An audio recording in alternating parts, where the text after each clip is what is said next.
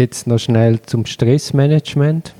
Das ist ja ein grosses Thema. Wir haben es ganz kurz gestreift, dass auch selbst der Freud das schon so beschrieben hat mit Nervenkrankheiten, Burnout-Problematiken. Hast du viel von diesen Leuten mit so Problemen gehabt? Ich würde sagen, in der Outplacement-Beratung ein Drittel von denen, so die in die Beratung kommen, haben Burnout-Symptome mhm. von unterschiedlicher Ausmaß. Sind an der Grenze, haben erste Anzeichen oder sind schon krank und nicht mehr arbeitsfähig. Und Was sind die Ursachen, dass die Leute so, sich so weit quälen, dass sie dort landen? Es gibt Faktoren, die in der Persönlichkeit liegen.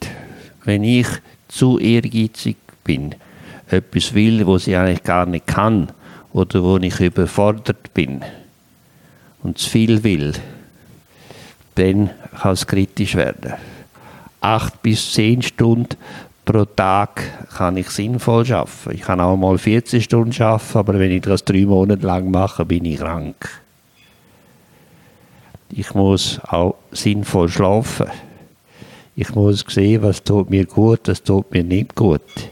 Ich muss regelmäßig mal in den Spiegel schauen, was ich mache, macht das Sinn oder übertreibe ich oder untertreibe ich.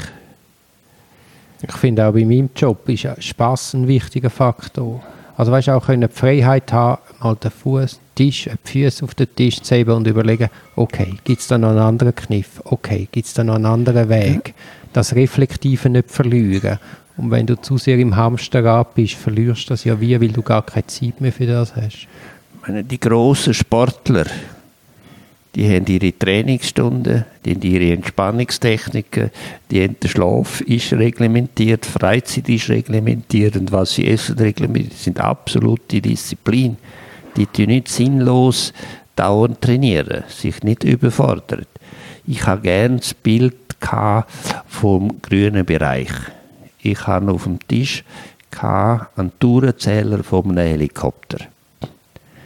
Ein Helikopter, das ist ein alter Alouette-Zähler, noch mechanischer, bei zweieinhalbtausend Touren dort der Flüger starten. Und bis 3600 Touren in diesem Bereich ist er erfolgreich, schafft er. Wenn er drüber geht, geht etwa zwei Minuten und dann ist der Motor heiß. Und wenn er noch mehr Touren gibt, bricht der Luftstrom ab und er geht aber wie ein Stein. Und mein Bild war immer, jeder muss seinen grünen Bereich finden. Von meiner Belastung, von der Anforderung, was ist für mich Spaß, erfolgreich, Herausforderung, ohne dass ich zu viel in Stress komme. Einmal im Monat darf ich schlecht schlafen. Wenn ich aber jede Nacht schlecht schlafe, ist nicht mehr gut. Self-Management ist etwas ganz Wesentliches vom Individuum. Und dann auch die zweite Kreis ist, wie gehe ich um mit der Vorgesetzten? Finde ich dort Anerkennung und Wertschätzung? Wie ich meine Arbeit beurteilen? Kann ich das bieten, was ich will oder was ich muss bieten?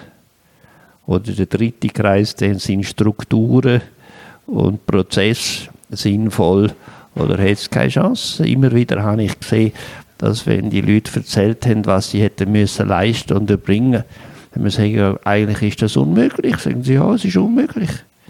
Warum haben sie denn mitgemacht? Ja, ja müssen. Aber sind sie abgestürzt, krank geworden? Ja, die Chefs sind schuld. Eben, da sind wir wieder bei der Eigenverantwortung. Ja. Weißt du, Toni, ob es mehr Frauen oder Männer mit Burnout hat? Ist das allenfalls auch ein geschlechterspezifisches Problem? Ich habe beides gesehen. Jetzt, äh, quantifizieren wird mir schwieriger, wird mir jetzt schwierig fallen, aber ich denke, die Situation von Männern und Frauen ist anders. Bei den Frauen ist es häufig mit dem Perfektionismus verbunden. Dass sie zu viel wollen, zu perfektionistisch und nicht mit 80 oder 100 Prozent zufrieden sind, sondern 120 Prozent wollen sie. Und bei den Männern ist es häufiger Konflikt, Auseinandersetzungen und ich mag nicht kommen, bin überfordert oder bin am falschen Ort. Ich denke auch, der Körper gibt einem viel Zeichen. Also wenn man natürlich wöchentlich im Physio ist oder immer Migräne hat, dann muss man vielleicht sich schon mal nicht nur das Problem beheben, kurzfristig, sondern sich auch überlegen, warum taucht das so viel auf? Mit diesen Fragebogen, wo man sagt, mit einem Burnout diagnostizieren, da fragt man ja, wie haben Sie es mit Schlafen? Wie haben Sie es mit der Freizeit? Machen Sie körperliche Aktivität? Können Sie sich entspannen? Haben Sie noch Hobby? Wie viele Stunden arbeiten Sie? Und was machen Sie am Wochenende? Das sind ganz elementare, einfache Fragen, wo man muss anschauen muss. Und dann sieht man, ob einer auf einem guten Weg ist oder in die falsche Richtung läuft. Und ich glaube, es hat eben relativ schnell gesundheitliche Probleme, weil all die Stresshormone, die gehen ja ins Blut. Also es ist eine chemische Frage schlussendlich. Oder auch eben das ganze negative Selbstbild. Das gibt ja Stress. Stress geht ins Blut. Ja, meine Stresshormone, die kann man quantitativ erfassen heutzutage. Das ist so. Wir sind, der Mensch ist eine Chemiefabrik. Und was ist jetzt die Lösung? Stressmanagement, Burnout-Prävention? Die Frage stellen, bin ich am richtigen Ort? Kann ich das, was ich will machen oder machen?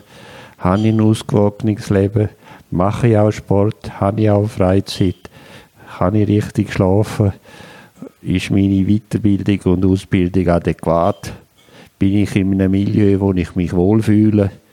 Und ist die Firma so, dass, dass ich wirklich Platz habe und ich dort reingehöre? Und man muss eben Folgendes sehen. Man kann künden, man kann hören, man kann Pause machen. Ganz viele Leute sagen, wenn sie wieder eine Stelle gefunden haben, schauen sie, eigentlich hat es schon lange nicht mehr gestimmt. Eigentlich bin ich schon lange auf dem Zahnfleisch gelaufen. Ich bin nicht nur traurig, habe ich die Stelle verloren. Ich bin auch froh, dass ich nicht mehr dort bin. Jetzt kann ich wieder neu starten. Jetzt habe ich etwas, wo wahrscheinlich mindestens drei, vier Jahre für mich passt, weil ich auch gut überlegt, was kann ich, was passt zu mir und was ist wirklich gut, dass ich meinen grünen Bereich zum Bildnamen brauche, nicht verloren oder höchstens einiges im Monat. Toni Nadig, man hat letztens, ich habe einen Podcast gemacht über die, ich habe es ganz am Anfang vom Podcast angesprochen, über den Traum, Traumaberuf Staatsanwalt. Und die haben scheinbar intern, das nehme ich in einem Tagi-Artikel, die haben wie keine Stressprophylaxe, Burnout-Prophylaxe in Bezug auf die sehr belastenden Fälle, die die auch behandeln müssen. Und scheinbar haben sie überhaupt gar keine Kultur. Also die Leute trauen sich die Probleme nicht anzusprechen.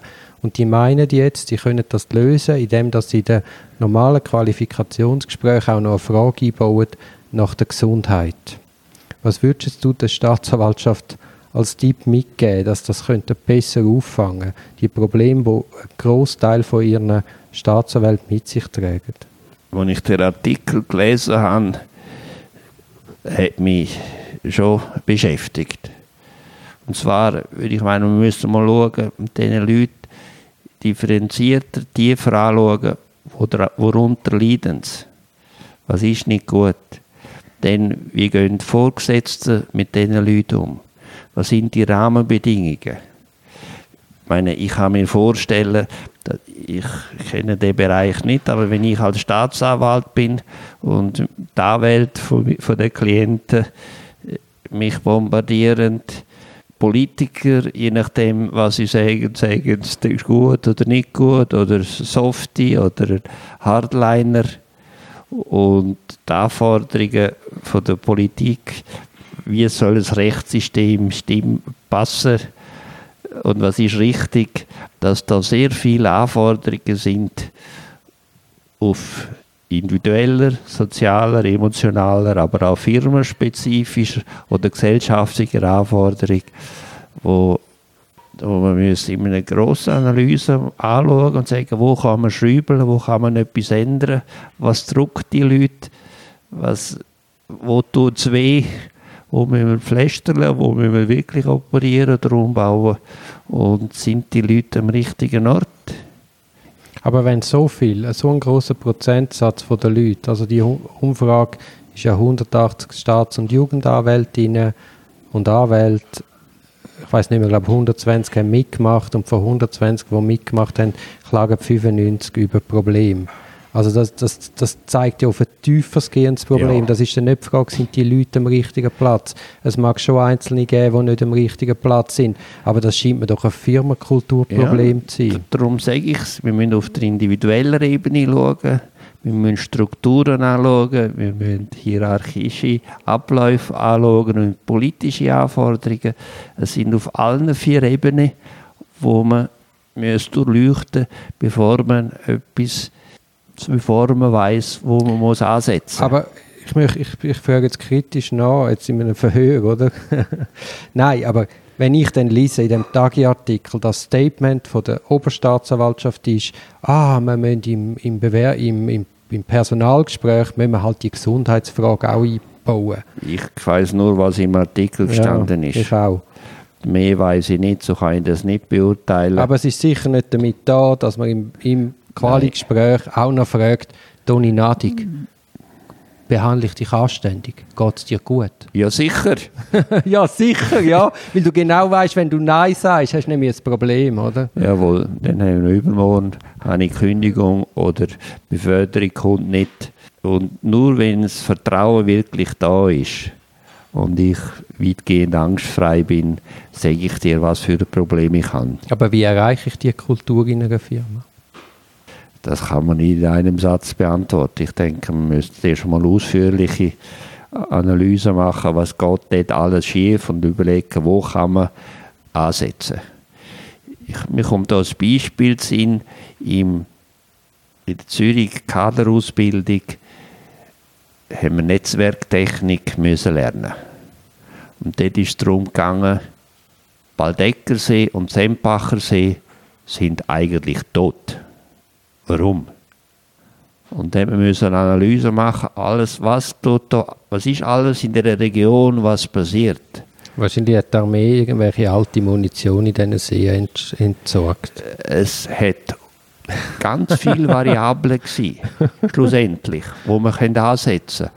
Aber die Hauptvariable war, um den Baldecker und Sempacher See jetzt so viele Schweinezüchter dass man sagt, man muss in der Landwirtschaftspolitik ja. und dort mal ansetzen und nicht einfach Sauerstoff in den See rein tun, dass die Fische nicht, nicht sterben. Hat doch niemand spontan daran gedacht, ja, wir müssen mal schauen, was machen die Bauern überhaupt mit dieser Gülle.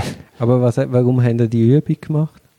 Zum, die Idee war, ein komplexes Problem es keine einfache A, B Ursache Wirkung hat, von verschiedensten Perspektiven anschauen und merken, ja, häufig findest du die Antwort erst, wenn du ausführliche Analyse gemacht hast und es gibt sieben Punkte, die du ansetzen und nicht nur einen und dann ist alles wieder gut. Und für die Analyse brauchst du externe oder kannst du das selber machen? Ich denke sowohl als auch kommt darauf an, wie groß das Angstlevel ist. Mhm. meine, wie lange hat man so 360 Grad Abklärungen gemacht? So Feedback, wie kommst du an in der Firma? Es hat Firmen gegeben, die das konstruktiv eingesetzt haben, wo die Betroffenen wirklich etwas haben können lernen, wie sie wahrgenommen werden, wo sie geschätzt werden, wo sie sich entwickeln müssen. Aber ich habe Firmen Personalchefs, die gesagt haben, ich bin doch nicht blöd, dass ich da ehrlich antworte, werde ich morgen abgeschossen. Die eine Kultur ist es konstruktiv in der anderen Kultur destruktiv. Es gibt Firmen, die die 360 Grad gebraucht haben, um Leute abzuschiessen. Aber wie bringst denn du eine konstruktive Politik an? Einen konstruktiven Umgang? Das kann man, denke ich, nicht in einem Satz sagen. Ich würde gerne mit Haufen Leuten reden und das Putzli zusammensammeln. Aber geht denn das überhaupt, wenn einmal der Wurm drin ist und du hast ja die Hierarchie, du hast ja die Kaderleute, könnten die das überhaupt, kann man das noch ummodeln in diesen Strukturen und mit den Leuten, die man hat? Vielleicht muss man Strukturen ändern. Vielleicht muss man gewisse Leute austauschen. Das wird immer wieder gemacht. Aber kann denn ein, äh, eine Staatsanwaltschaft, das, kann denn die Leute aus, auswechseln? Ich denke, ich weiß auch von Staatsanwälten, die entlassen worden sind. Ja, aber es sind eben bittet- Kader, die du musst entlassen musst. Also die oberste Führung müsste wie zugeben, dass sie falsch befördert haben. Du müsstest vielleicht auch von der Politik sagen, okay, wir brauchen eine ganz andere Zusammensetzung. Ja, eine Überlegung, wie, wie tut man die auswählen? Das sind heiße Fragen. Müssen die wirklich parteipolitisch vertreten sein? Oder, äh, das Fass müssen wir gar nicht aufmachen, das werden wir nicht ändern. ja, oder auch äh, höhere Regierungsleute, nach was für Kriterien tue ich die wählen? Das sind heiße Fragen. Wenn, wir, Ja. jetzt, wenn wir jetzt sehen, gerade mit der Pandemie, wer hat es im Griff? Die Kantone haben gerufen, nein, nein, wir machen es selber. Und sie selber machen, sieht man, dass viele Regierungsräte überfordert sind und Probleme nicht können bewältigen Und in der Krise siehst du, wer funktioniert und wer nicht funktioniert. Gut, ich glaube, äh, Krise braucht auch einen anderen Typ als in, sagen wir, in ruhigen Friedenszeiten. Ja, Also ein Winston Churchill ist wahrscheinlich in Friedenszeiten gar nicht denkbar. ja, das ist so. Jetzt noch, vielleicht zum Abschluss kurz noch auf die diffuse Angst. Ich habe das Gefühl, unsere Gesellschaft ist durchsetzt von so einer diffusen Angst. Weißt du, es ist so nicht greifbar. Ah, die Kriminellen. Ah, Rückfallgefahr. Man ist so wie zu wenig wissenschaftlich fundiert, sondern es, man hängt es immer an Einzelfällen ab, man macht eine riesige Story daraus, zum Beispiel die Hunde. Es beißt einmal ein Hund ganz tragisches Kind tot. Sofort führt man ein, Mundschutz für Hunde, wie sagt man nachher? Ja, Maulkorb. Äh, Maulkorb, ja. Maulkorb für alle Hunde. Jeder Hundler muss in einen Hundekurs. Ja. Am Schluss haben wir Hündler sind besser ausgebildet als jeder ältere Teil, weil Ältere müssen keinen Kurs machen, aber für Hunde schon. Also es, es entstehen dann so Absurditäten und das ist ja immer vor einem Hintergrund, es passiert etwas, man hat eine diffuse Angst und man will in die Aktion, um zu zeigen, Man will das Problem lösen. man will das Problem lösen, aber ohne, dass man das ein bisschen wirklich tief in der Emotion will man es lösen, ohne die Es gibt viel sinnloser, kurzfristiger Aktivismus, wo meine gerade mit den Hundekurs, jetzt tut man sie ja wieder zum Teil abschaffen. Ja, aber zum Glück, immerhin ist man lernwillig und merkt nach wie vielen Jahren, nach zehn Jahren, okay, jetzt, es, es ist vielleicht übertrieben gewesen, unsere erste Reaktion. Ja. Oder wenn du schaust, mit der Verwahrungsinitiative, da ist man, hat man auch wahrscheinlich über das Ziel hinweg geschossen. Aber ganze ähm, Volksgruppen haben da Stimmung gemacht und sich profiliert und dafür gesorgt, mit meiner Forderung, dass ich nächstes Mal wieder gewählt werde. Meine, meine politischen Forderungen von einem gewissen Teil der Bevölkerung sagt, das ist gut, den müssen wir haben.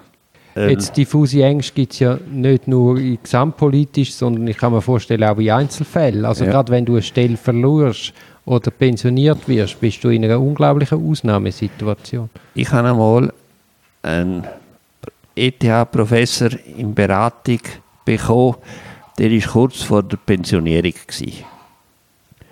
Völlig durcheinander, völlig verunsichert. Sein Schwager hat ihm gesagt, gang zum Nadig, ich zahle dir fünf Stunden. Und dann habe ich mit dem fünf Stunden geschafft.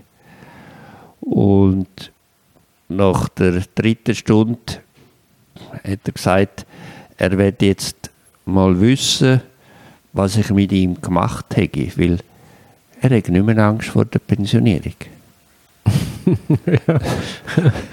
Dann gesagt, ja, was haben wir gemacht? Ich habe geschaut, wo haben sie, wo haben sie Angst?